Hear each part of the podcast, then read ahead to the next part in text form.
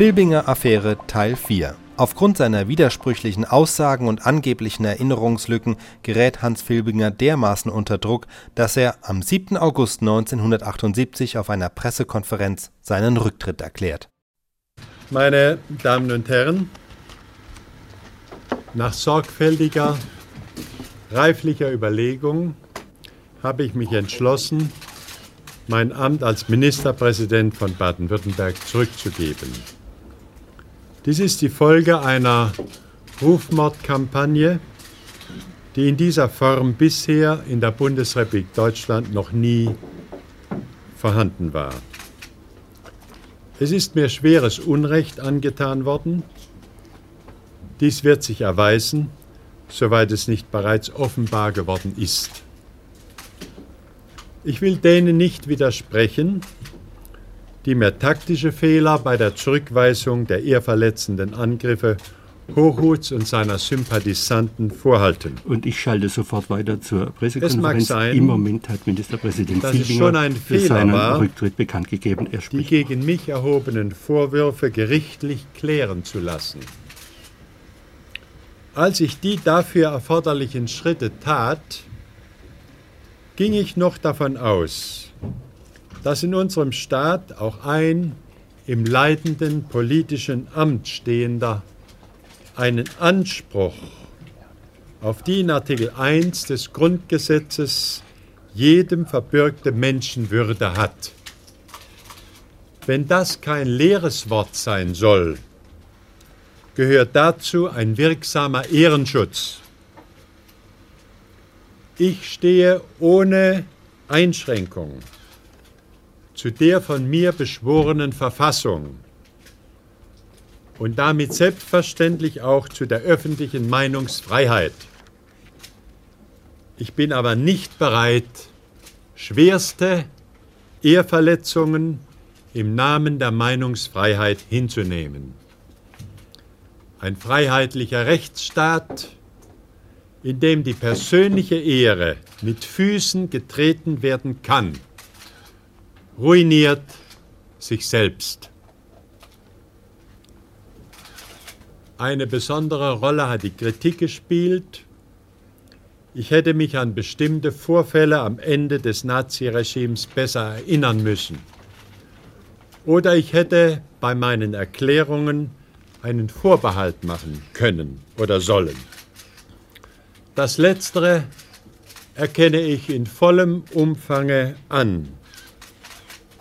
Was die Frage der Erinnerung an Einzelheiten meines Dienstes von 1943 bis 1945 angeht, so bekenne ich freimütig, eben auch nur ein dem Irrtum unterworfener Mensch zu sein. Ich erinnere an die Feststellung eines hohen Richters, der dargelegt hat, dass gerade die Endphase des Krieges mit ihrer Turbulenz Erinnerungseinbußen auch dort bewirkt hat, wo es nichts zu verbergen gab. Aber ich halte es nach wie vor für ungerecht, dass man aus der Situation und Stimmungslage von heute heraus das damalige Tun beurteilt. Und ich stelle die Frage, wo bleibt in der rigoros moralischen Polemik von heute auch nur die bescheidenste Würdigung der Zeugen von damals, die für mich eintreten?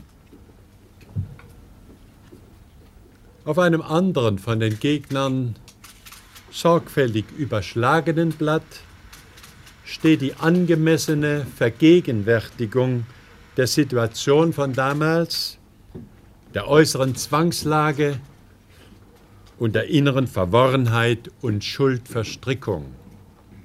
Ihr konnte ich mich nicht entziehen und ich leugne das auch heute nicht. Wo aber der Versuch gemacht wird, die Last der Vergangenheit durch Angriffe auf Einzelne abzutragen, kann eine heilende Kraft nicht entstehen. Ich lebe in einer Stadt, in der im Herbst 1945 angesehene Männer eine Erklärung abgaben, die als das Stuttgarter Schuldbekenntnis bekannt und umschritten wurde, umstritten wurde.